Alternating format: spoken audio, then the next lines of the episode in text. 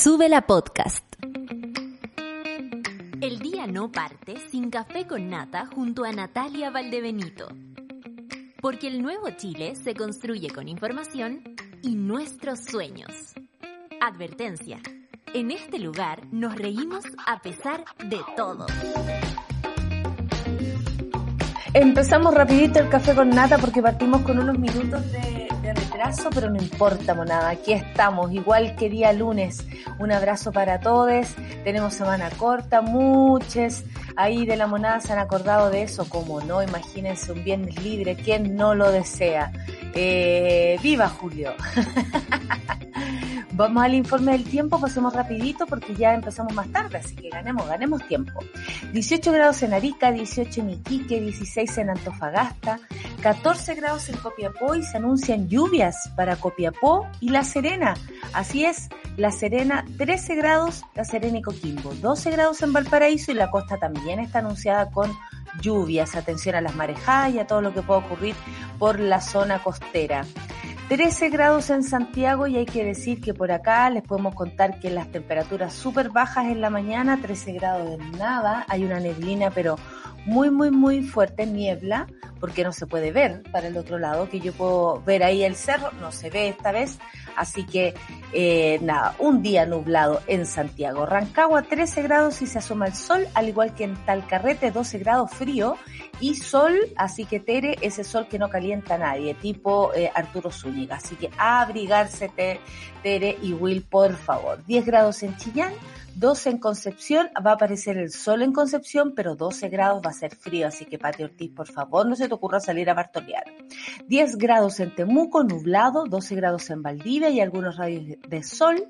No así en Puerto Montt que va a llover con 10 grados, Coyay que dejan las lluvias y 5 grados. Un grado, un grado en la Torre del Paine, ahí se ve como lluvia y, y nieve, una locura hermosa locura en las Torres del Paine, me imagino.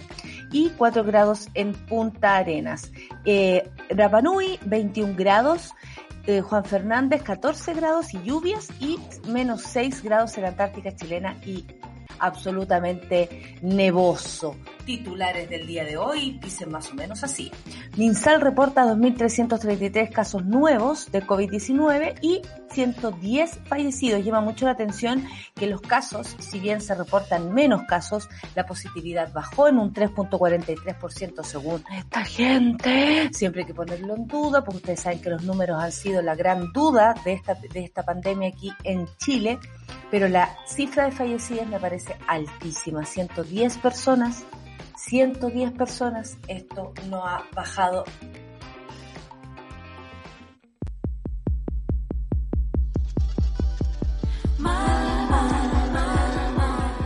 Café con nata. Ay, monada, como día lunes, pero y aquí, ah, bañadita, ah, perfumadita, potito limpio, para recibirlos a ustedes, por supuesto, sí.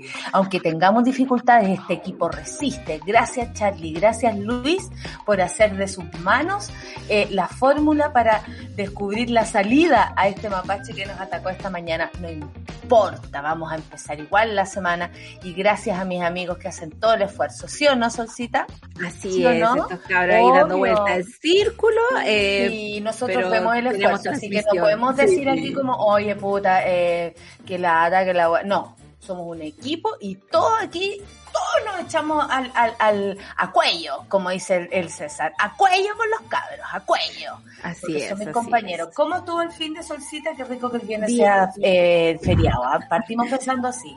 Lo estoy, lo estoy pensando, estoy pensando en que tengo que ir a comprar una torta porque mi mamá es Marisol del Carmen.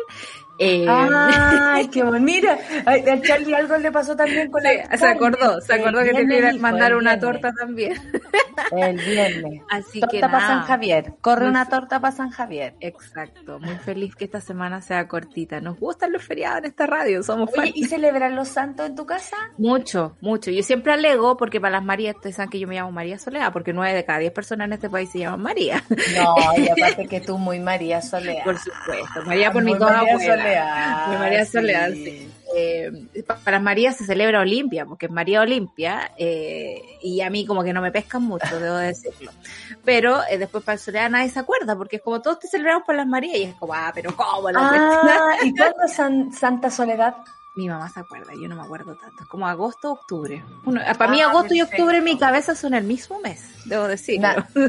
son el mismo mes. Bueno, y yo en vez de abril digo noviembre, como que siempre digo noviembre, weona. Siempre digo noviembre, de lo que sea, así como, eh, bueno, el noviembre, ah, es, una, es un lindo mes noviembre, es una palabra larga, redondita, bonita, no es fuerte, ¿no? Como que evoca así como, vamos a ver un noviembre como un atardecer, ¿cachai? Es muy dulce noviembre. Es muy dulce noviembre, claro. Oye, eh, sí, agosto y octubre son como celestes, dice. Es muy celeste. Mira, la sinestesia aquí hoy día eh, aflorando a full. Me encanta. Claro, y abril, eh, abril es verde porque abril cogollo claramente. Oye, eh, bueno, esos eran los tiempos aquellos.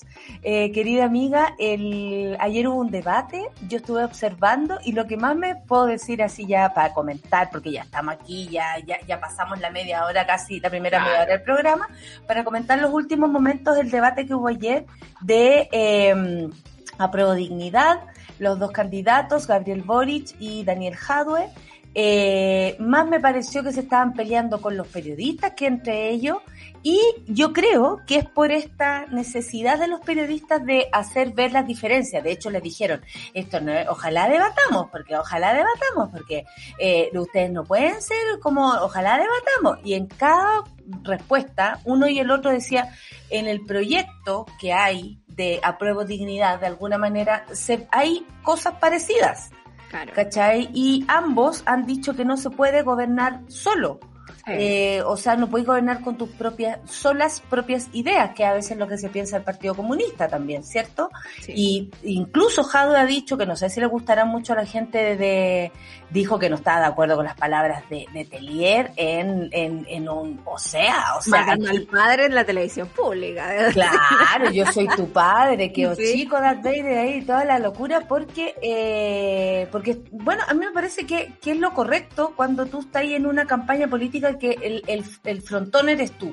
Claro. Y si a ti tú no estás de acuerdo con ciertas cosas, por mucho que lo haya dicho el jefe de tu partido, aunque en el Partido Comunista es súper loco que ocurran esas cosas, la disciplina es como lo que dijo uno, estamos todos cuadrados, es heavy. Sí. Eh, bueno, también por eso fueron los más, y, suena súper loco decirlo, pero los más fieles a, Michelle Bachelet porque se comprometieron y cerraron su opción ahí y ahí estuvieron. De que son de palabras, son de palabras. Son de palabras, nada que decir. El punto es que me pareció que la discusión ahí, como, o lo central fue la discusión entre Mónica Pérez y Daniel Jado a propósito del programa respecto al, al, a la libertad de prensa o la libertad de la televisión en general, de los medios de comunicación y todo eso. Eh, y, eso podría decir, pero las diferencias yo creo que están en, las formas, también en el fondo, y yo creo que ahí nosotros como votantes informados tenemos que saber qué queremos, ¿no? Eh, uno por un lado, por el otro por el otro. En la mañana vi una entrevista de, de Briones. Ya. Oh, Hoy día toca ese debate, yo no sé si, bueno, voy a preparar. Yo quiero verlo, yo quiero verlo, pero me duermo, bueno. es que yo mucho que tan tarde. Una que se levanta temprano eh, es muy ¿Por qué no son a las 7? Yo ayer estaba con un sueño. Sí, pero es que ahí te, mueven la turca, po, y ahí todos se enojan, ¿no? Aquí en la casa cuando empiezan las franjas se enojan, ¿cachai? Porque le quitan 15 minutos a la tele. A mí no me sacáis a, Sur, a Sureimán claro, yo ahora estoy viendo. Ni, ni, a Feyal, ni a, a claro. no sé, como esas cosas. yo veo el, el, alma herida, que es terrible, es terrible, demasiado herida. Pero Son todas muy ochin, muy sí, Pero el Lolo es muy guapo, debo decir, así que no me molesta mirarlo mientras estoy con él. Mi abuela dijo lo mismo, como las viejas viendo Sí, mi abuela dijo, ¿qué? Estupendo Pero, pero eh, es muy atroz que los, que los debates sean tan tarde. Yo me imagino, bueno, igual la, las costumbres de la televisión han cambiado, los horarios prime se movieron, ya no son como cerquita a las 8 o 9, sino son un poco más tarde a las 10.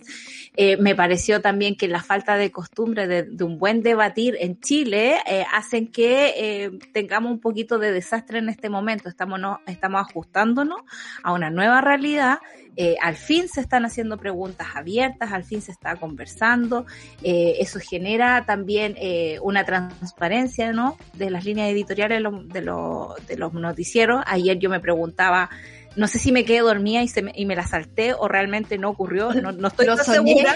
Lo soñé o no. ¿Lo soñé o...? Claro. Eh, pero no se habló de la pandemia, así como de una forma consistente. ¿Qué va a hacer usted en la pandemia? Estamos viendo una pandemia, este país es súper esquizofrénico, como que vive una realidad. recibir así. Y, habla de otra. Eh, se va a recibir un país con pandemia, no se hace preguntas sobre eso. Eh, hubo recientemente un estallido con graves violaciones a los derechos humanos, pero estamos mucho más pendientes de las violaciones de derechos humanos en otras partes, las cuales no dejan de ser importantes, pero en términos de prioridades ¿no? y de cercanía, me llama la atención como esa mirada ajena con las propias cosas que están pasando en el momento. Con el presente. ¿Qué va a hacer usted como presidente recibiendo un país en pandemia? Con más de 40 mil fallecidos, con familias, eh, con niños, por ejemplo, con la desnutrición. ¿Qué van a hacer usted no se le ha preguntado. No se le cultura, para nada. Y eh, nada. Nada, no existe la cultura, mira, no existe. Como lamentablemente para los medios oficiales así. Y si nosotros tenemos candidatos que meten como la cultura verde a propósito de la pandemia que viene, que es el cambio climático, no eh, eh, ahí es como si si no es el candidato el que mete el tema, tampoco hay un hay y sabéis lo que me parece que el formato del, del no entiendo el formato del del es que no estamos acostumbrados, entonces la es que son los periodistas los que tienen más, como que quieren hablar. Sí. Como, no, pero espérese, que la pregunta, la pregunta, pero déjeme responder lo que me preguntó. Pues, después me debate, después me debate y me contrapregunta. Menos es más, menos es más. Yo creo que también no estamos acostumbrados a contrapreguntar. Yo aquí estoy acarreando un montón de problemas del periodismo de hace un montón de tiempo, ¿no? Que es como dejar que las autoridades hablen, ponerles el micrófono y nunca preguntar. No estamos acostumbrados a mantener una conversación. Y eso se nota. Eh, y me llama la atención también el tema de los medios de comunicación. Eh, yo he escuchado a Daniel Jadwe decir que no quiere ir a todos los debates, que prefiere buscar los votos en otras partes. Y me parece que si hay alguien que propone no revisar el tema de un ministerio o no, eh, debería estar un poco más a caballo de cómo cómo funciona el asunto, de, de saber responder bien, de, de, no, de no, no, ser tan personalista, ¿no? Así como tan directo. Oye, qué bueno eh, que tenemos la invitada hoy día en el tercer bloque porque podemos hablar de toda esta, de caguinear sobre los candidatos, las formas, las fórmulas, el cómo lo hacen, qué quieren decir con sus campañas políticas, me parece fantástico. Como hoy día no pude leer los titulares Sol, nos vamos a ir a la canción o nos vamos de una. ¿Qué les parece, amigos? ¿Nos vamos de una mejor con las noticias? Sí, de una, ya. El jefe me hizo, me hizo así, yo entendí. Oye, eh, ¿qué dijo el otro jefe? Que tenemos dos jefes. Canción a las 10, dijo.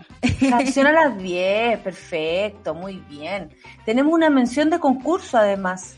¿Sí? Ya, pues lo decimos a las 10 antes de irnos a... Perfecto, porque viene el estreno de Históricas el 16, querida amiga, 16 de, de julio, Históricas, el documental sobre la, el cómo hicieron el camino las, eh, la, la selección femenina. Eh, de mujeres de fútbol que llegó al, a los Juegos Olímpicos incluso.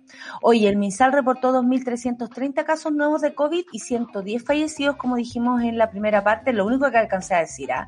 positividad baja al 3.43%. ¿Creemos o no creemos en esto? Mira, siempre. no te das vuelta a tocar el. Así como si esto fuera Go Talent. ¿Te darías si escuchas esto? Mira, yo creo que por una justicia con las personas que se han enfermado, por las personas que han fallecido, sí, hay que creer en estas cifras porque son las cifras oficiales y son las cifras del ministerio.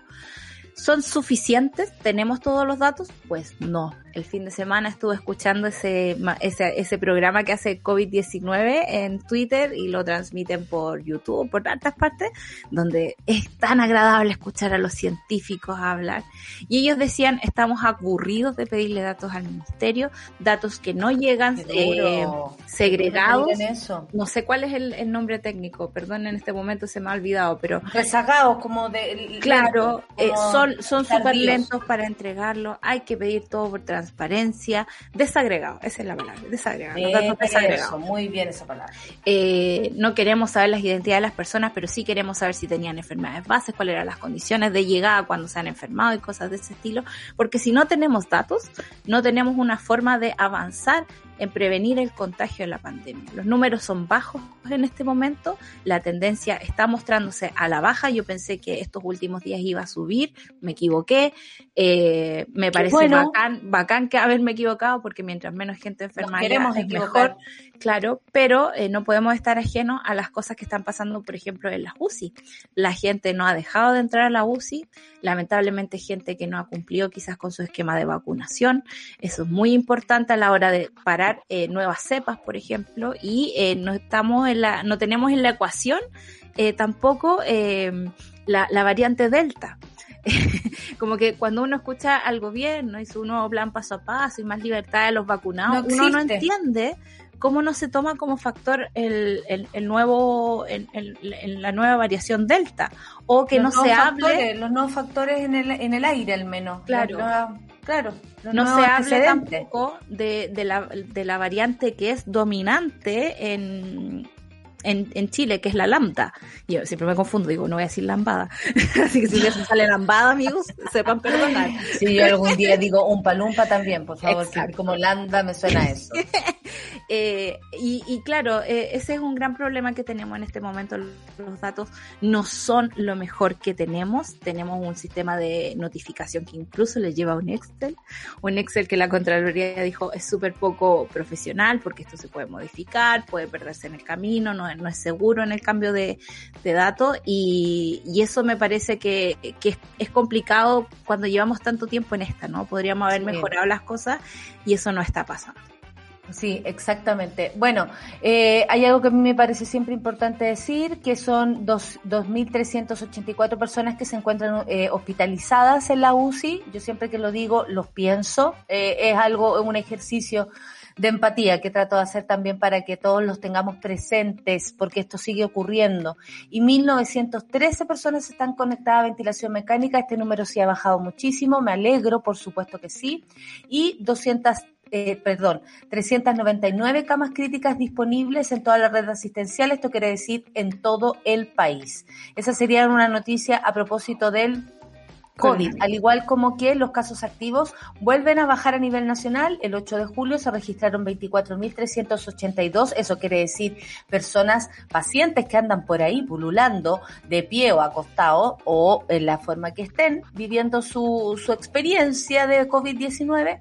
Eh, son 24.382 personas, eh, según el último reporte del DEIS. Y Puente Alto se mantiene como la comuna del país con más infectadas hasta el momento, con 700 tres contagios, igual todos los números han ido bajando por suerte a propósito de eso, porque yo he leído también cifras de Puente Alto de dos mil y tanto, entonces obviamente me, me alegra. También hubo disminución importante en las regiones como la metropolitana, donde llegaron a ser 8.780. Por ejemplo, en Valparaíso se registró también 2.725 y en el Biobío 2.208. Eh, esto así los mayores de tasas, eh, las mayores tasas de casos activos ajustados por 100.000 habitantes. Ustedes saben que ahora ese número es muy importante porque de ahí se va a sacar también el cómo la ciudad, la región se, se pueda, eh, pueda eh, comportarse. Digo, eh, la junta, los que están eh, hacer eventos, no eventos, eh, todo eso a propósito también del carnet de movilidad que tiene que ver con usted tener su vacuna y todo su plan de vacuna completísimo. Bueno, las mayores tasas de casos activos por 100.000 habitantes se reportan en la región de Magallanes, en Los Ríos y en Tarapacá. Eso hay que saberlo y a nosotros nos importa todo lo que pase a nivel nacional. En Puente Alto, como les decía, los infectados son 703. Infectados no se dice a contagiados cooperativa.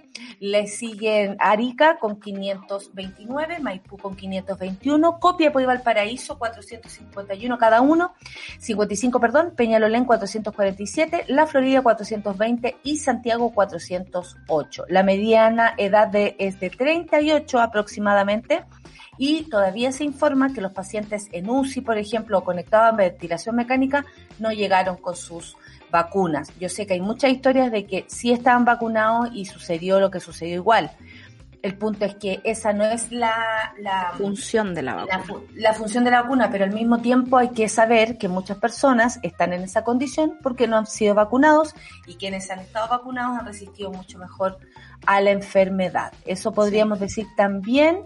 Y eh, MinSal ha autorizado a 10 pacientes inmunodeprimidos a recibir tercera dosis de vacuna. Sí, solo antes, antes de eso quería decir que, el, el, informe epidemiológico además eh, consigna que hay 43.584 fallecidos por el COVID, confirmados o no, número que pasa poco por los matinales, pero que el sábado sale, digamos, en este informe epidemiológico. Y sí, a propósito del señor que se puso la vacuna extra, ¿no? El señor Clínica Las Condes eh, a mí me llamó la atención porque ese día Paula Daza dio una entrevista y dijo, no, si hay más gente vacunada contra él, no le pongan tanto color, ¿cachai? Como que yo sentí que me dijo eso.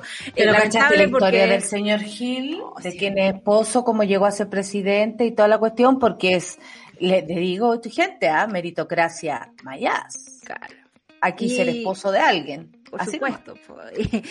en este país hubo un estudio alguna vez que me acuerdo que era como el 80% de las esposas de gerentes en Chile eran del Villa María. Entonces, tenemos un problema de endogamia aquí. Pero eh, aquí es un poco al revés, porque este señor, gracias a ser esposo de una señora Solari, eh, dueños de la mitad de este país, de las cinco familias más importantes, que tienen el, no más importantes, sino que más ladrones que tienen, el, que tienen el, el, mar y todo eso, bueno, él es esposo de ella. O sea, aquí tendríamos un colado. Claro. pasó piola, un paso piola por piola, ahí. Pasó piola, Como el marido de la mina de Succession, que es como súper uh, extra, pero ah, termina con un cargo muy eh, importante de la, serie. igual lo queremos. Porque, puta que actúa bien ese hombre, ya. Oye, y bueno, dígame. Eso, lo, la, el punto? No, solo lo de volver a las 10 pacientes inmunodeprimidos.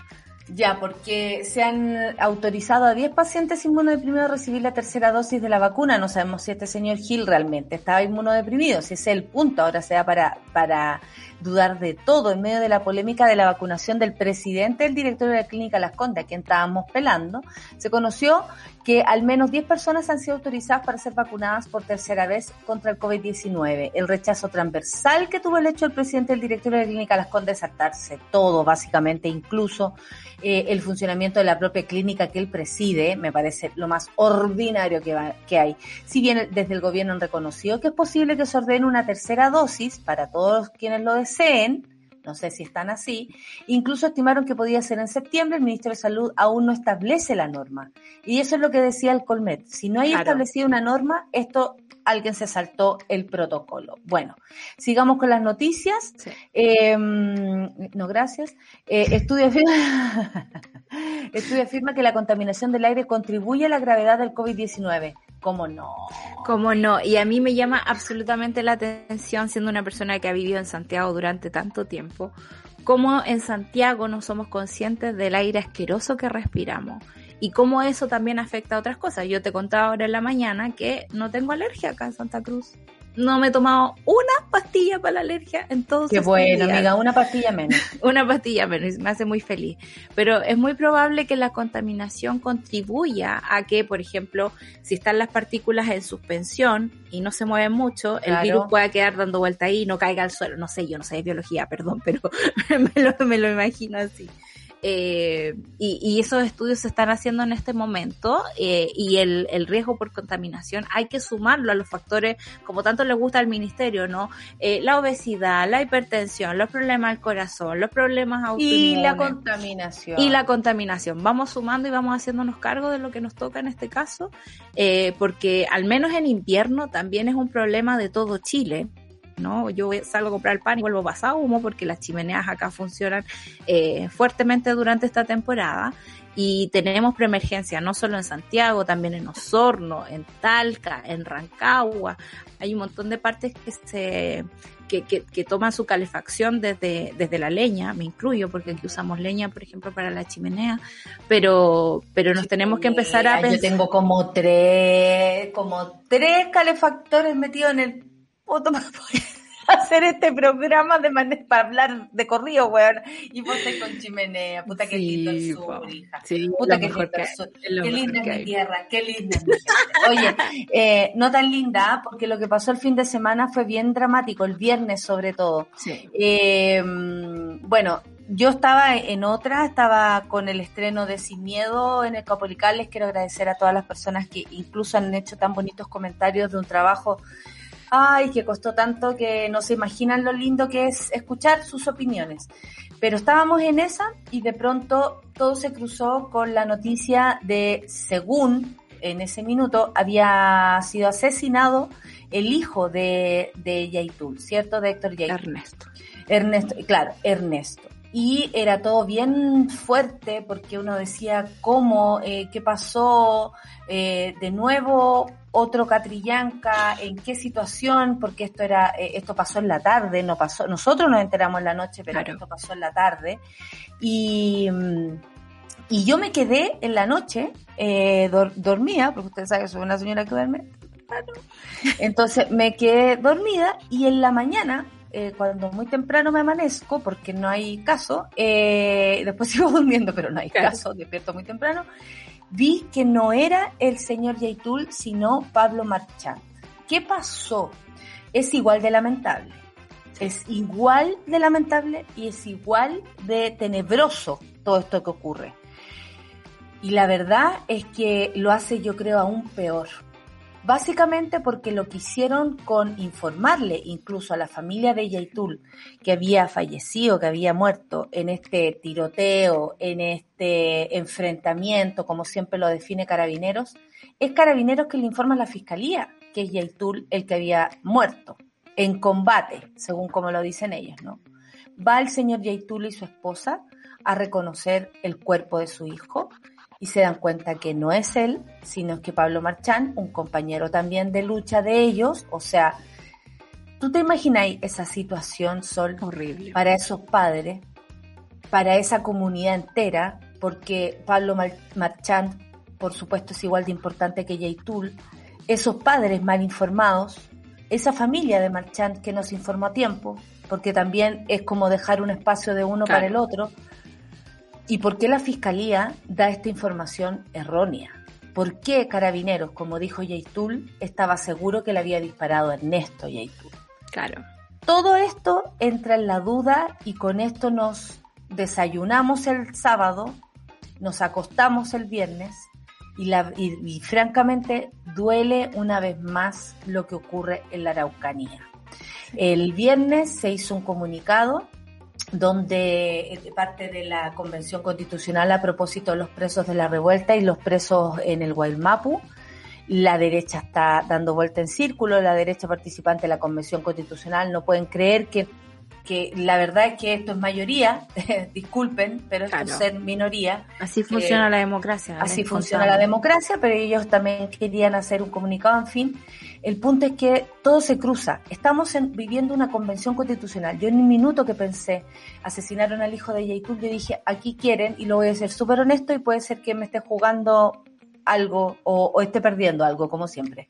Em, yo dije, esto es un boicot a la convención, un boicot a nuestro nuevo proceso, porque la violencia es la única forma que tiene la derecha, el fascismo, para, para justificar la violencia que ellos mismos imponen, ¿no? Al condenar, comillas, la violencia desde todo punto de vista.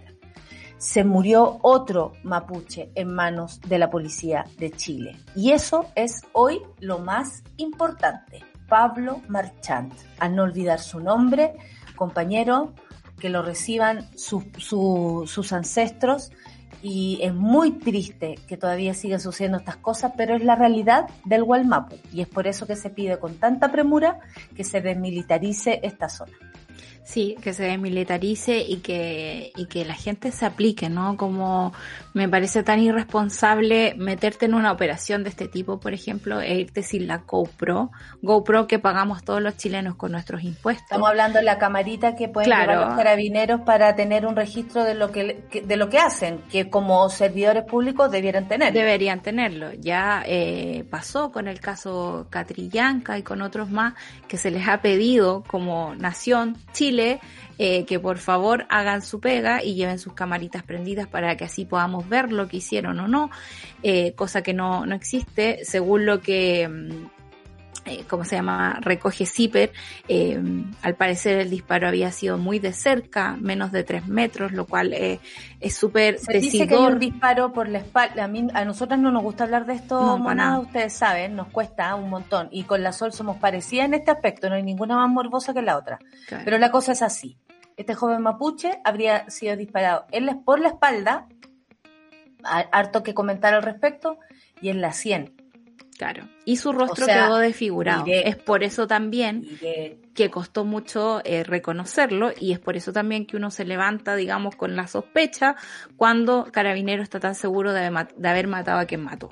Eh, y eso me parece que es decidor también de una estrategia que hay en el Walmapu. Eh, si bien la CAM ha optado por una lucha de recuperación de las tierras ajenas quizás a la institucionalidad chilena, porque si es por pedir vía institucional estaríamos otros 500 años esperando que les respondan. Eh, me parece que la forma en cómo se resuelve el conflicto es terrible, sigue siendo terrible y sigue siendo dejado como una cuestión que ya es eh, en el sur de Chile. Me parece tan horrible que los men eh, sigan peleando como siguen peleando, de una forma donde no hay opción de parlamentar, opción de parlamentar que el pueblo mapuche ha tenido durante toda su vida, que, lo ha logrado de, de, formas bastante magistrales, pero que el pueblo chileno no ha sabido responder bien.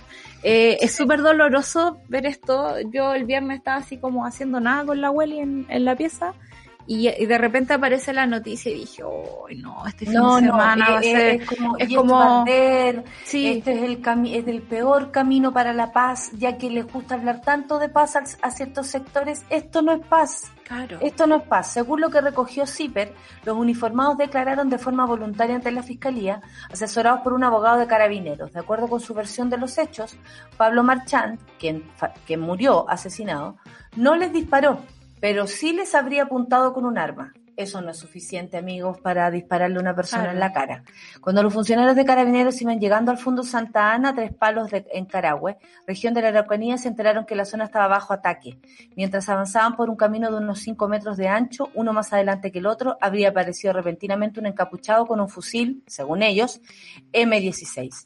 Los carabineros aseguraron que dicho, sujeto los apuntó con el arma y el uniformado que iba más atrás le disparó a corta distancia, directo a la cabeza, que es lo que contaba yo eh, anteriormente. De acuerdo a las pericias, el disparo no se realizó a más de tres metros de distancia. El Ministerio Público tomó nota de los peritajes iniciales que indican que el fusil calibre 5.56 tirado al lado del cuerpo de Pablo Marchán contaban con municiones y estaba con la bala pasada, listo para ser usado. Eso es como para darle a entender que esto casi es en defensa propia. Eh, así también se incautaron los celulares y las armas de los cuatro carabineros involucrados, los dos que se encontraron en el predio y los dos que dispararon contra Marchand. Los primeros uniformados contaban con cámaras corporales. Sin embargo, los responsables de la muerte, curiosamente, eso lo incluyo yo, no eh, portaban sus cámaras Grow GoPro. Hay diferentes versiones, por supuesto. Em, a mí me sorprende siempre la, altura de Yaitul y de todo el pueblo mapuche. Nuestra solidaridad y nuestro corazón está con ellos. Aquí no hay matices. No a la, a la militación de la Araucanía y no a la violencia contra el pueblo mapuche. Yo lo cierro así solo, porque francamente no, no hay otro matices. No hay matices, o sea, eh, eh, ahí hay que reconocer también la asimetría de, de las luchas. El Estado de Chile tiene la soberanía del poder y las armas eh, lamentablemente porque lo ha mal usado durante mucho tiempo y me parece que grave, por ejemplo, no, no, no quiero comparar, pero cuando uno ve las noticias, por ejemplo, y, y Ese día no pararon las noticias así. Tú que eres periodista te diste cuenta. Feliz día de las periodistas, mis periodistas Lo mismo digo, amiga. es un gran día, pero no comí torta, así que estoy pendiente todavía porque me gusta Yo sí. Ah, muy bien, hermoso. Eh, claro, eh, me llama la atención que, por ejemplo, hay un robo, disparo a la cabeza, pam, al suelo. Y es como no tienen entrenamiento, no pueden disparar a otra parte, no pueden inmovilizar a las personas de otra forma, no pueden arreglar el asunto eh, con otra medida que está pasando, que no sea la muerte. O sea, de verdad esa cultura de la muerte que tiene este país, yo creo heredada de la dictadura y quizás mucho antes, eh, nos hace mal. Y vivimos en una democracia que quiere crecer no corresponde a esta altura este tipo de cosas. Oye, a propósito de lo que dices, desconocidos quemaron auto defensora del agua Verónica Vilches. Ella ha recibido bastantes, eh, hace poco recibió una fuerte amenaza de muerte y hoy día sufre esto, esto en Petorca, por supuesto. La quema del vehículo no es el primer amedrentamiento que sufre la presidenta del Comité de Agua Potable Rural, San José y dirigente de Modatima.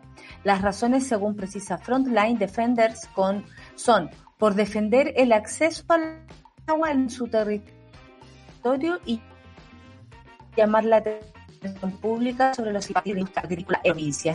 Cerca de las 21 horas del mismo 9 de julio, el viernes, los bomberos de Cabildo, la región de Valparaíso, fueron llamados para atender una emergencia en la Villa San José de popular con amenaza de acción a una vivienda cercana. Esto al lugar el personal de emergencia constató que se daba de la casa de la presidenta del Comité de Agua Potable Rural y San José, dirigente del movimiento de defensa del agua de la tierra, Modatí, como la conocemos, Verónica Vilches. No se olviden de este nombre. Durante la jornada, Bomberos logró controlar el siniestro, evitando que se propagara la vivienda del activista, que estaba cercana a su automóvil, por supuesto. Sin embargo, el vehículo, que era de la madre de la dirigenta, resultó con pérdida total.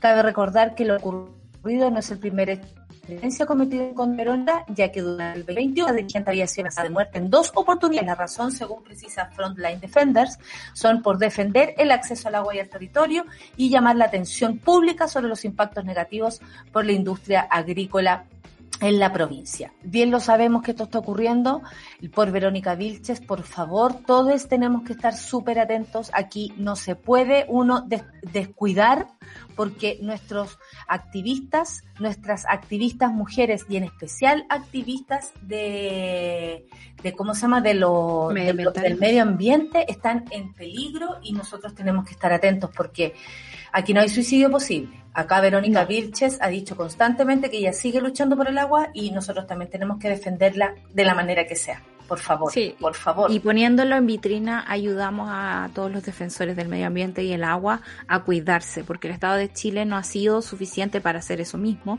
Eh, y en Latinoamérica es una tendencia lamentable de los últimos días, el asesinato de los eh, activistas medioambientales, la desprotección que han tenido por parte del Estado, los intereses creados por parte de las agrícolas, porque francamente, eh, ¿cómo, alguien puede estar en contra de la defensa del agua? Es una cuestión como tan de sentido bueno, pero al parecer la defensa es bastante fuerte y violenta, porque esto no es primera vez que ocurre. Han rayado su casa, la han amedrentado de múltiples formas. Oye, Sol, el viernes 16 de junio se estrena el documental Históricas, dirigido por nuestras amigas Javiera Kurt y Grace Lascano. Tenemos entradas para que puedan disfrutar de la función estreno online desde la comunidad de su casita. Muchas gracias, chiquillas de Históricas. Comenta con el Café con Nata en Twitter qué quieres ver y disfrutar, que, que, que por supuesto, que quieres ver y disfrutar este documental y estará participando por la entrada. Nos vamos a escuchar a Katana con Balón de Fuego, que fue hecha, eh, pensada para el docu de históricas. ¿Te parece? Escuchamos esa canción y luego volvemos con una gran entrevista. Oye, hay sorpresas, ¿ah? Hay sorpresas para este 16 eh, con el estreno de Históricas. Y ayer te cuento que me llegó un mensaje de la Tiane, oye, ¿dónde podemos ver otra rutina de la nata? Porque y vieron mi rutina en la hora de, de, almuerzo. Así que emoción. Estoy súper contenta, yo ya me voy a graduar como la madrina.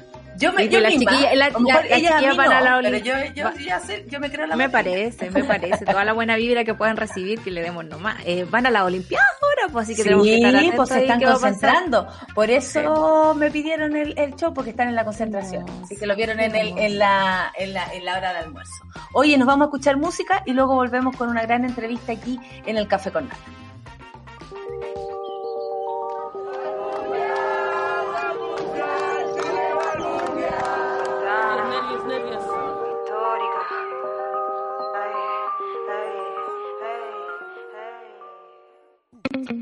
Pausa y ya regresamos. Volvió Escudo Negra. Una cerveza con cuerpo, con color y con sabor más intensos. Escudo Negra, porque siempre se puede tener más carácter. Escudo, hecha con carácter. Las historias del nuevo Chile necesitan un medio independiente. Suscríbete a Sube la Club y construyamos juntos un nuevo medio para un nuevo Chile. Baja la app y súbete a Sube la Club. Ya estamos de vuelta en Sube la Mañana. Y les tengo que contar que después del café con nata viene Super Ciudadanos con nuestra querida Rayen Araya, que está en un lugar paradisíaco, así que el programa va a ser súper relajado el día de hoy. No, mentira, la Rayen corre igual, igual. Después viene Claudita Cayo, Claudita Cayo con Satélite Pop, por supuesto, y sigan a Chirimoy Alegre, mi periodista eh, del futuro, ¿ah? mi periodista favorita del futuro. A las 15 horas viene la 210 con Nicolás Montenegro y Fernandita Toledo, y ¿no hay caserismo? Es una pregunta, ¿no? ¿No? No, hay que decirlo, pues, porque a las caseritas y a los caseritos hay que contarles que no hay caserismo hoy día de hoy. Pero a las 3 viene la 210. ¿Eh? Pero a las 3 viene la 210 esa es parte de. Y el viernes 16 de junio, como les decía, se estrena el documental Históricas dirigido por Javier Acurt y Grace Lascano. Tenemos entradas para que puedan disfrutar de la función. Estreno online desde la comodidad de su casita. Comenta el café con nata en Twitter por qué quieres ver, qué quieres ver y disfrutar de este documental y estarás participando por entradas. Vamos de inmediato a conocer a nuestra invitada del día de hoy. Nos gusta conversar, anhelamos aprender y disfrutamos escuchar. Descubre a un nuevo invitado en Café con Nata.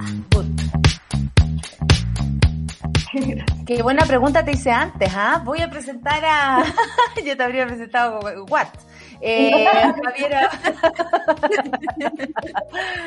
publicista Javiera But, muchas gracias por estar aquí con nosotras. Eh, para este fin de semana se vienen las primarias y hoy queremos hablar de la franja electoral desde el punto de vista de los publicistas y de una publicista. Nosotros andábamos buscando una mujer, Javiera, qué bueno que apareciste tú. Eh, tú eres publicista, redactora y el año pasado fuiste la única chilena seleccionada para la iniciativa Sí, eh, sí, It de Cannes Live. ¿Qué es eso? Es una, una plataforma del, como nuestro festival más importante de publicidad, como nuestros Oscars, y es, es, como un programa de mentorías y, liderazgo femenino. Pero primero, muchas gracias también por invitarme también para acá. ¡Qué seca! No, nosotros estamos orgullosos, imagínate. Bienvenida. Oye, ¿a quién le, estamos hablando de, de, de campañas electorales y, y cómo ustedes lo evalúan desde el punto de vista de la publicidad? Eh, a quién les hablan, a quién, eh, eh, si buscan a los indecisos o le hablan a su propio público, digamos, eh, y, y, y, no sé, como que aseguran a su propia, a su propia gente. Eh, ¿Cómo ha sido vista por ti, y así en especial, por ti, tú, seleccionada de la iniciativa CIDB, eh, eh, para cancelar, eh, ¿cómo, ¿cómo es tu reflexión respecto a lo que ves de las campañas? Empecemos, empecemos a pelar, por favor. Dale, buenísimo. Mira, eh, como que en, términos de a quién se le habla, bueno, cuando estáis hablando en tele, obviamente es como un público ultra masivo. Entonces, cada candidato tiene como su target, por así decirlo, a, a quien le habla y eso ya como que es difícil de cambiarlo porque cada uno tiene como su línea editorial, ¿no? Eh, si, si hablamos de la franja, como en términos publicitarios y de producción, yo te diría que en general hay muchas como, como eh, candidatos que han podido como lograr esos estándares de producción que son necesarios para mostrar en televisión, como en términos de factura, iluminación, como sonorización, color y todo ese tipo de cosas que te hacen como una campaña que se vea como eh, profesional, ¿no? Sin embargo, por otro lado, también. No solo el mensaje, tú decís también es como suena, cómo se ve la técnica. Mira. Claro, porque eso te hace ver como eh, la diferencia entre algo más amateur y que podría ir como quizás viralizar por tu Instagram TV o por Stories, si es que eso se ve más orgánico y como el cantidad. ¿cuál es la más penca? ¿Cuál es la más penca? No, para mí la, más, como en términos de producción, la, más mala ha sido la de Sichel, sobre todo los primeros días de la franja, porque no tiene ah. color, no tiene color, como que, ¿cómo no le ponéis color a la cuestión? Como que eso a mí me sorprendió mucho. Y, y el, el, sonido también es algo que yo tenía que subir el volumen de la tele para poder como escuchar eh, su historia y también después eh, salió la esposa y así como que la gente que hablaba de él este, en términos de postproducción no estaba muy bueno. Sí. Ah, mira, que uno podría tomar eso como algo banal y no lo es, po. Claro, para nada. Yo creo que además, perdón Javiera, eh, esto de que ya existan también campañas en redes sociales, en redes sociales un poco más informales como TikTok, eh, como que cambia el lenguaje con que se le habla a la gente, ¿no? Y esa fue una de, de las preguntas que nos hicimos en pauta, ¿no? más allá de como a quién está dirigida la campaña, ¿es posible eh, entender como una franja electoral en términos de comunicación política en este momento, eh, sin contar con las redes sociales? ¿Es un complemento? ¿Son públicos distintos? Eh, ¿Puede cambiar el voto de una persona? yo creo que antes, por ejemplo, veíamos un comercial de una bebida en la tele y probablemente nos dieran más ganas de ir a comprarla que ahora, ¿no? Hugo que Caricia. Claro. Caricia. Acuérdate cuando ese hombre tragaba. Y todos teníamos quiero agua, el agua que sea. El sonido del suco, ¿no? Yo creo que igual también le tenemos bien poca fe al, al asunto, pero como tú nos decías un poco antes de la entrevista, el, el, tema de que se te queden ciertas frases, como en el caso de Lavín, ¿no? Como este presidente con espíritu de alcalde, por ejemplo. ¿Cómo tú evalúas esos cruces entre eh, la televisión actual, la televisión eh, pública y eh, los lenguajes nuevos que vienen desde las redes sociales? Ok, mira, primero como que yo creo que hay que entender como cuáles son los roles de cada plataforma. Como que si hablamos de un TikTok, sí o sí es para generar una amplificación y llegar a un público que en la tele sí, seguramente no lo vas a encontrar. Entonces, entendemos que el TikTok está lleno de generación Z, a pesar de que yo estoy, tengo más de 30, pero yo no subo videos, como que, ok, es un contenido que no, no iría para mí si es que un candidato sube un meme sobre eso. Eh, sin embargo, la tele eh, obviamente te da algo más transversal y ese mensaje el rol de ese mensaje tiene que ser más general, sí o sí. Porque, de hecho, yo me fijé que eh, uno de los pocos candidatos que deriva su comunicación a saber más, que eso es súper importante, eh, es Ignacio Briones, que te manda a la página web por si quieres saber más. Como que eh, el tiempo es tan acotado que eh, si yo me quiero como realmente informar, no le voy a dejar todo el rol a la televisión o a un TikTok o a un reel de Instagram porque es muy cortito ese tiempo, ¿se entiende? Como que eh, eso es lo primero yo, yo te diría. Perfecto. Oye, eh, Javiera, por ejemplo, ya te voy a hacer una pregunta personal, pero ¿tú has participado en alguna campaña de alguien? No, no, yo personalmente no, pero he podido ver la experiencia muy de cerca porque mi pololo ha participado en campañas políticas. ¡Ah! No, no vamos a preguntar quién es para, para no provocar problemas de pareja. ¿ah? Imposible, imagínate, menos ahora en pandemia que buscar a otros hijas sería muy terrible, así que mejor cuidarlo que una tiene. Oye, Javiera, lo que yo te iba a preguntar a propósito de eso, ya que he sapiado a través de tu pareja eh, el cómo se hace, ¿Cómo se hace una campaña? Eh, se ve a quién la quieres hacer, la plata que tengas, y yo creo que el mensaje es como lo más, o sea, como la, idea fuerza, ¿no? Que tú nos hablabas antes que con Lavín funciona súper bien porque él dice dos o tres cosas y como ya lo conocemos tanto, no es necesario tanta presentación, que no es el caso de Sichel, por ejemplo, que hay mucha gente que a lo mejor le atrae la figura pero no lo conoce, entonces se tiene que por obligación presentar en la campaña. Eh, Briones no sabemos si es la campaña de Javier Pará o la de Briones, eh, ahí yo estoy un poco confundida. ¿Qué te parece eso también? Eh, pelemos, pues en general, ¿cómo se hace una campaña y, cómo se elige? Porque como dijo Briones, ahí es que no, la persona que aquí la va a llevar es la Javiera Pará. ¿Cómo se llega a una conclusión como esa, Javiera? bueno, muchas gracias por la pregunta. Una campaña política no, no, tiene tanto de distinto que una campaña publicitaria para vender un producto, como que cuál es la novedad de ese producto, cuál es el diferencial versus la competencia. Entonces, si hablamos como de marca persona, como en, en términos como ya más técnicos, eh, los candidatos sí o sí tienen que elegir cuáles van a ser sus mensajes claves para comunicar en sus campañas políticas y también dentro de las distintas plataformas. Como te decía, el, el TikTok no hace el mismo rol que la televisión. Entonces, eh, ¿cómo se crea eso? Bueno, es un trabajo en conjunto donde, en este caso, el candidato quiere, le, le pide a la agencia o al equipo de creativo como cuáles son las cosas que le gustaría destacar. Entonces, nuestro trabajo es ver la mejor forma de comunicar ese mensaje, eh, haciéndolo más amigable para el formato que te están pidiendo, porque ahora todo es como un ecosistema bien grande, tenéis como el de, de YouTube, como la tele y además el TikTok y el post de Facebook, entonces todas esas cosas son distintas, como entendiéndolo como por el tipo de target al que va, o el mensaje que tiene, o la duración, como que eso varía.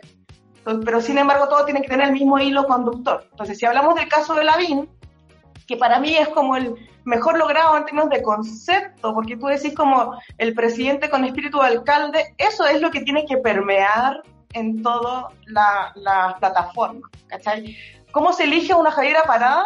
Yo creo que eso es más bien desde, desde, el, desde Briones, ¿cachai? Como cuál es el rostro que me podría dar más cercanía o más credibilidad. Yo no sé cuál fue como el trasfondo ahí, pero pucha. ¿Quién dio el vamos, decís tú? Como algo así, ¿no?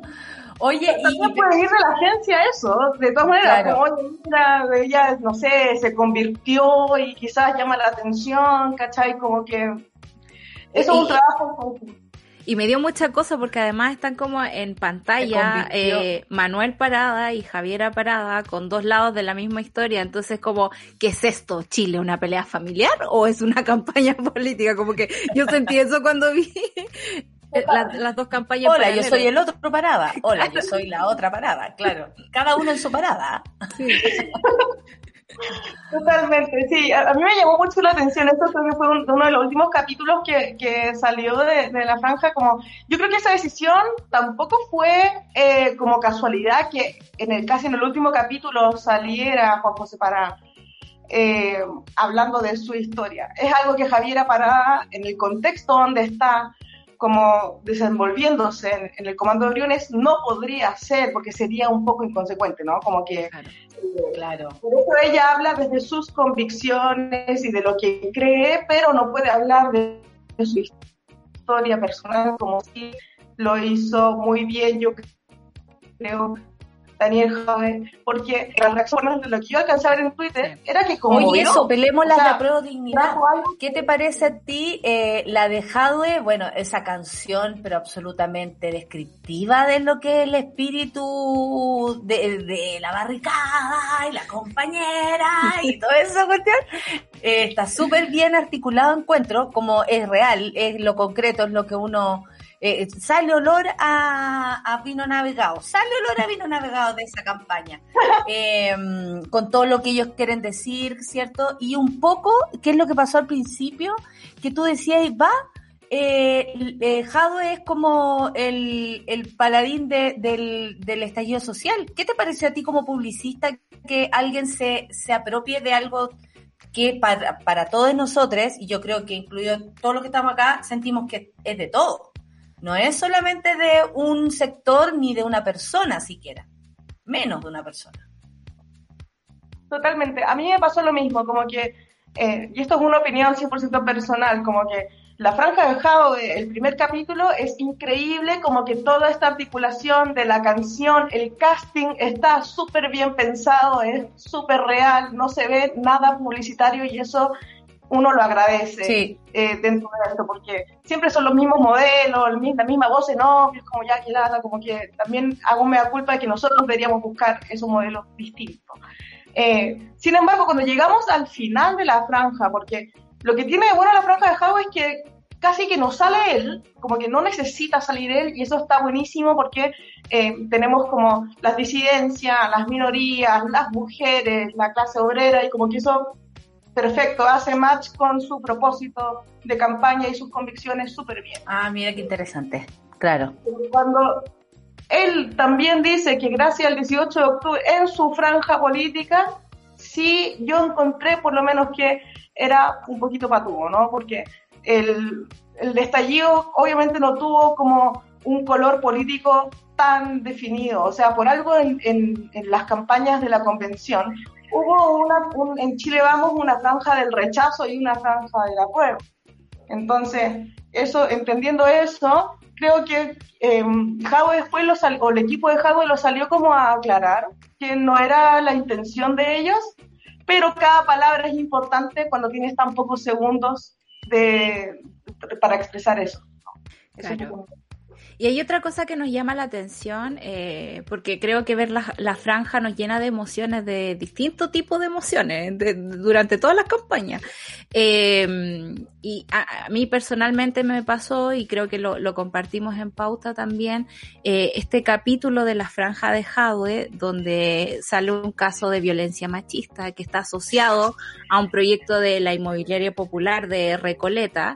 Eh, y en algún momento pensamos así, ¿cuál es el límite? ¿No? Porque hay, hay partes ahí que podrían pasar por revictimización. A mí me dolió esa parte de la franja. Y por otra parte, estando con mi familia, que acá hay de distintos sabores, ¿no? En, esta casa, eh, cuando veo, y, quizás no es comparable, pero me gusta como quizás pensar en el término de la provocación a la audiencia.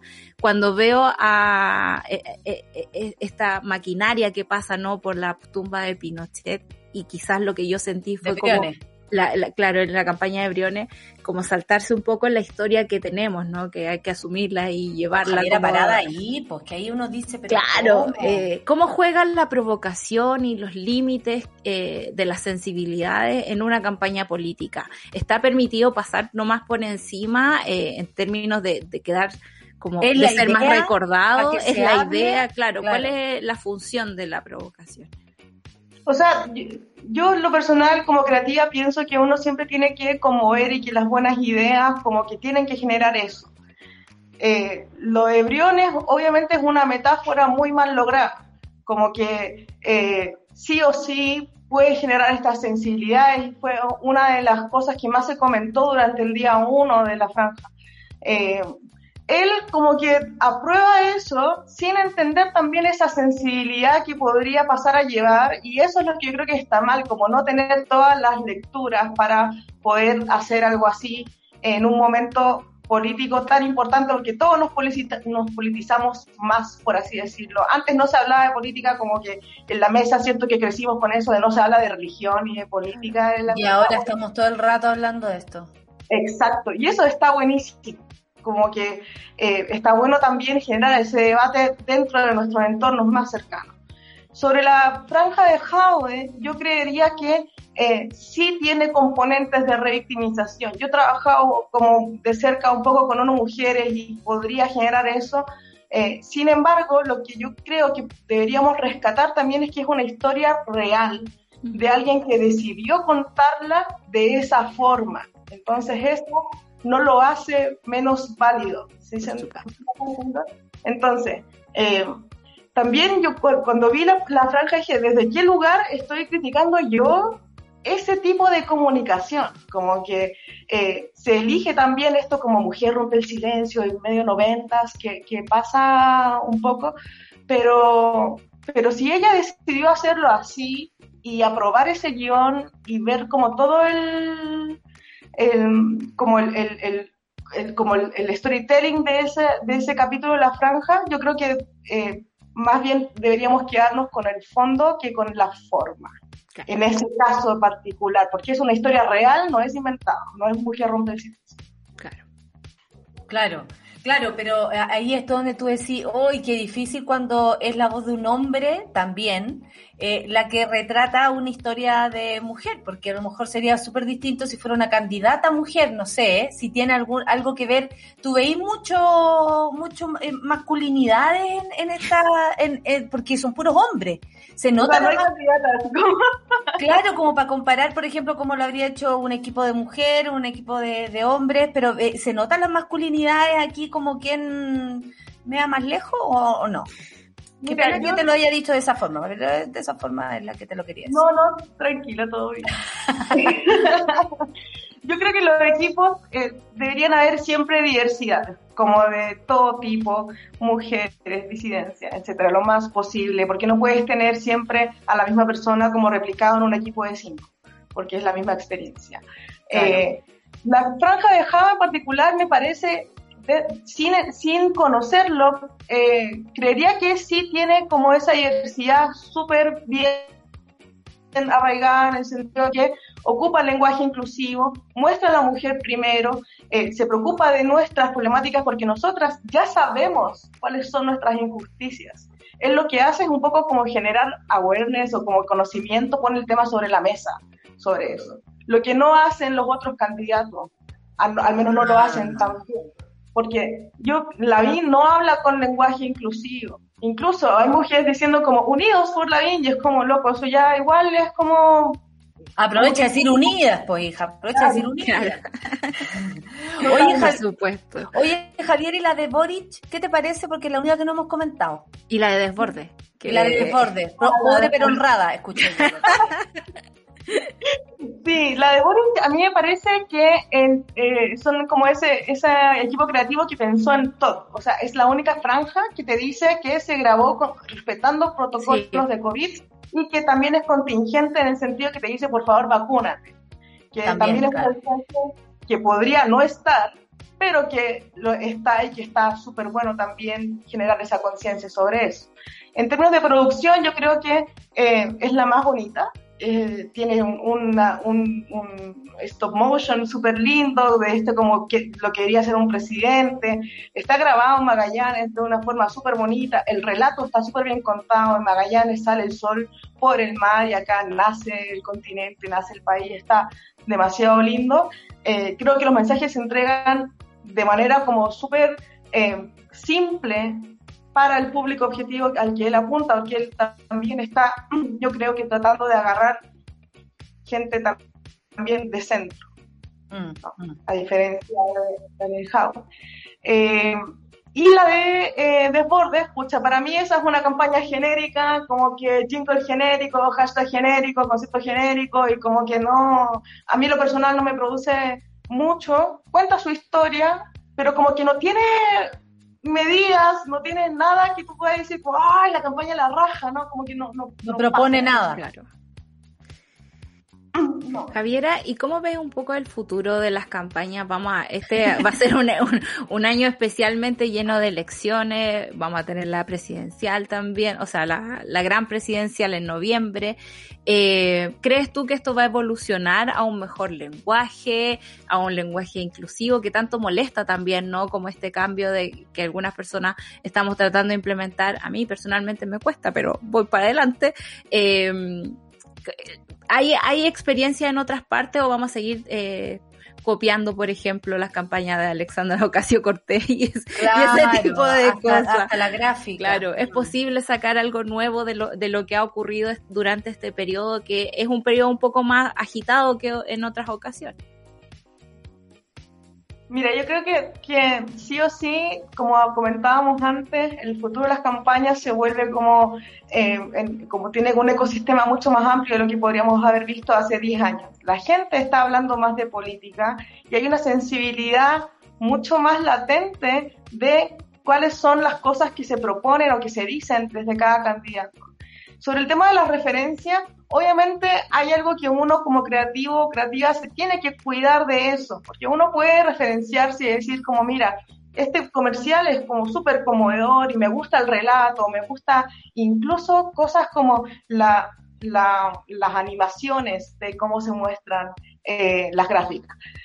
Pero obviamente distinto cuando ya veis una copia calcada, que lo que pasó un poco con los logos también mm. de, de, Argentina y Bachelet también con, como con su campaña o Piñera, no recuerdo quién era, pero sí hubo como una copia así como latente y eso es condenable desde la parte de creatividad, es algo que no se puede hacer y que uno debería referenciarse bien. Es imposible ver todo, o sea, cuando viste una campaña política de Tailandia del 92, como que ya, ok, quizás puede haber una coincidencia ahí cuando están de cerca es por lo menos sospechoso. Claro, cuando están de cerca es como amigo, un poco de esfuerzo. Oye, Javiera, me imagino que, eh, bueno, para ustedes debe ser muy entretenido observar esto con la mirada de publicista, eh, sobre todo porque, claro, se está, comillas, eh, vendiendo un producto, ¿no? Yo te lo estoy ofreciendo y te, y te digo todo lo que este producto tiene eh, y todo lo bueno que te podrá traer. ¿Cuál es la que cumple más eso? Porque en muchos vemos presentación de candidatos, en muchos vemos eh, imágenes, como épicas, ¿no? Como lo que pasa con el, con, con Hadwe. Y por otro lado tenemos a Briones diciendo que saben ustedes de épicas si no estuvieron en Amnistía Internacional. Mira, ¿cómo se le ocurre decir esa weá? Si mucha gente, a mí no me llevaron porque yo era chica, pues ¿cómo nos hacen eso? O no estuviste en, en, la, en, las protestas por el no. Eh, eh, unos comparativos tan extraños. Yo creo que la de Briones es la más rara, ¿no te parece a ti, oye? Sí, o sea. Cierto, tiene una mezcla de como, Hay mucho que decir en muy poco tiempo. Está bueno priorizar de repente qué, se dice y qué no, para que no pase ese menjunje, ¿cachai? Como que está mezclando.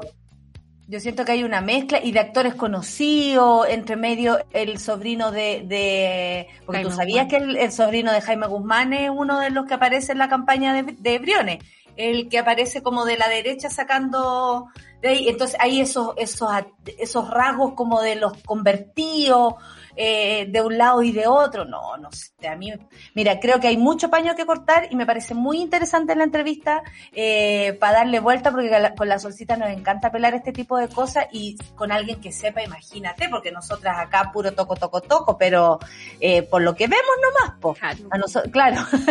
el fashion police también, que a nosotros nos gusta hacer de esta situación. Javiera, ¿algo que decir para que estemos atentos, por ejemplo, a esta semana que queda de campaña? Como en qué nos deberíamos fijar para dónde deberíamos apuntar si es que tenemos alguna duda. No creo, espero que de los monos no haya nadie por Chile, vamos, pero que hay que mirar ahí y los de Pro Dignidad que habría que mirar ahí por también. Mira, yo creo que, que, ya estamos en la recta final para estas elecciones. Primero, como que ojalá todos vayan a votar. Es lo más importante. sí, de, todas maneras. Eso yo creo que es lo primero, votar informado y uno no le puede dejar todo a una sola plataforma. Es decir, si tenéis dos minutos, no podéis como tratar de informarte a través de eso. Si estás interesado en el, o interesada en el tema, como eh, leer también los programas de gobierno, las noticias, los reportajes que salen sobre eso, eh, los debates también. Leer también lo que pasa en Twitter y qué, qué pasa ahí con la gente y cuáles son las opiniones, porque eh, para, no, para no tener sesgo en lo posible sobre eso. Eh, yo creo que ya con los debates y como con toda la información, poder eh, fijarse en eso. Porque es como lo que a veces hablamos con los clientes, con las marcas, como no le podéis dejar toda la responsabilidad a un banner o a un post de Facebook, porque no, no es Hay para que complementar. Todo se complementa, claro.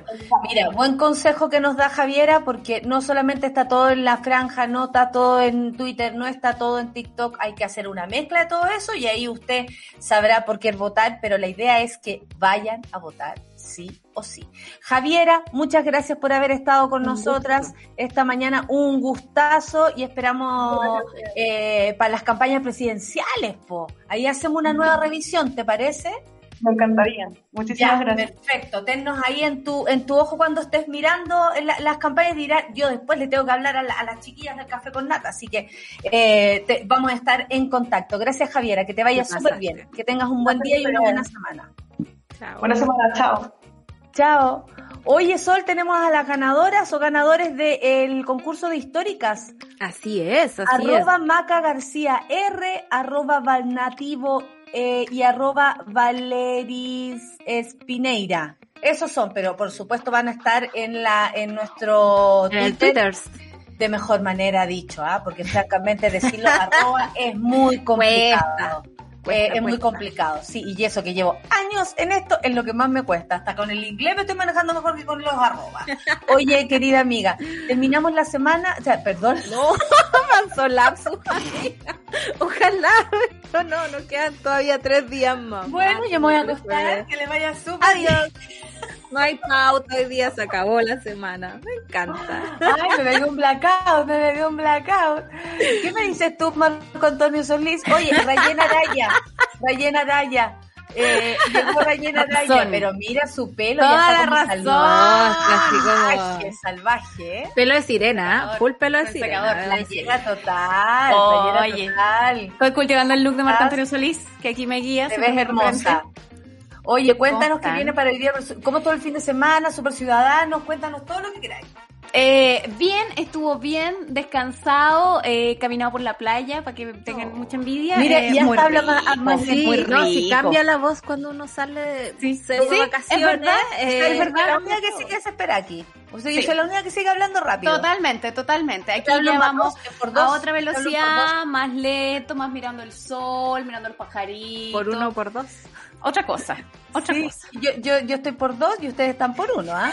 ¿eh? hay que ver. ¿Cómo me en, en lenguaje WhatsApp, sí. Ay, eh, eh, qué buena entrevista. Muy entretenida. Viene, eh, muy entretenido comentar de esto. ¿Qué viene para el Super Ciudadano el día de hoy? ¿Me algo al ojo? Hoy, día, hoy día queremos preguntarnos cuándo la emergencia deja de ser emergencia. La verdad es que esta situación de estar todo el rato como en una especie de alerta, este país que se incendia cada cinco minutos, que los volcanes, que los temblores, que ahora en la pandemia, que, como que siempre vivimos en una emergencia en Chile. Entonces, la pregunta... Vivir en este país, por la creencia. Uno se difícil, dice, no, no que haya despertado de Sí, uno agradeciendo que no se te metan cocodrilo en la piscina, digamos, que pasa más al norte, que cosas así, pero ya así como muy extremas, porque todo el resto pasa en Chile. Eh, Meteorito que es cerca, en Chile. Eh, se ve en Chile. Bueno, entonces nos preguntamos cuándo esta situación, eh, que evidentemente llevándolo a lo más contingente, contingente tiene que ver con el COVID-19, cuándo esta situación de emergencia o el tratamiento de emergencia considerando que el tiempo se va prolongando y que los estados parecen ser permanentes, ¿cuándo entonces lo tratamos como algo permanente? ¿Cuándo tomamos medidas que se vuelven más permanentes de acuerdo a lo que estamos viviendo? Ese límite y esa transición entre la emergencia y lo permanente lo vamos a conversar con un experto en el manejo de crisis que es chileno, que es Michel Delerve, eh, que siempre nos vemos hablando cuando hay terremotos cuando hay crisis y queremos preguntar, bueno, ¿cuándo hacemos esta transición? Cómo ocurre, a yo vivo en estado de emergencia. Que no, ¿Qué medidas se toman? Yo vivo hace 42 años, vivo en estado de emergencia. Como dijo el poeta Daddy Yankee. Sí. yo vivo en un estado de emergencia, baby. Sí, absolutamente. Exactamente. Oye, eh, me despido de Marco Antonio Solís, me despido de Charlie Sá, me despido de, de, de, Juan Luis Guerra. Aquí están todos, ¿ah? Eh... Ay, me no, Charlie Sá. Charlie Sá, Marco Antonio Solís y Juan Luis Guerra. Ya, queridos amigos, muchas gracias, Solcita, muchas gracias por esta mañana. Chiri, muchas gracias. Y Rayen, te dejo a ti entonces con tu ritmo. Besos. A muy más lento, más lento, pero igual de vivaracha. Con ustedes, Rayen Araya y Super Ciudadano. Chao, Sol. Nos vamos. chao, chao. Eso fue Café con Nata junto a Natalia Valdebenito. Tu dosis para partir el día informado y muerto de la risa. Revisa este y otros capítulos en subela.cl o en nuestra app.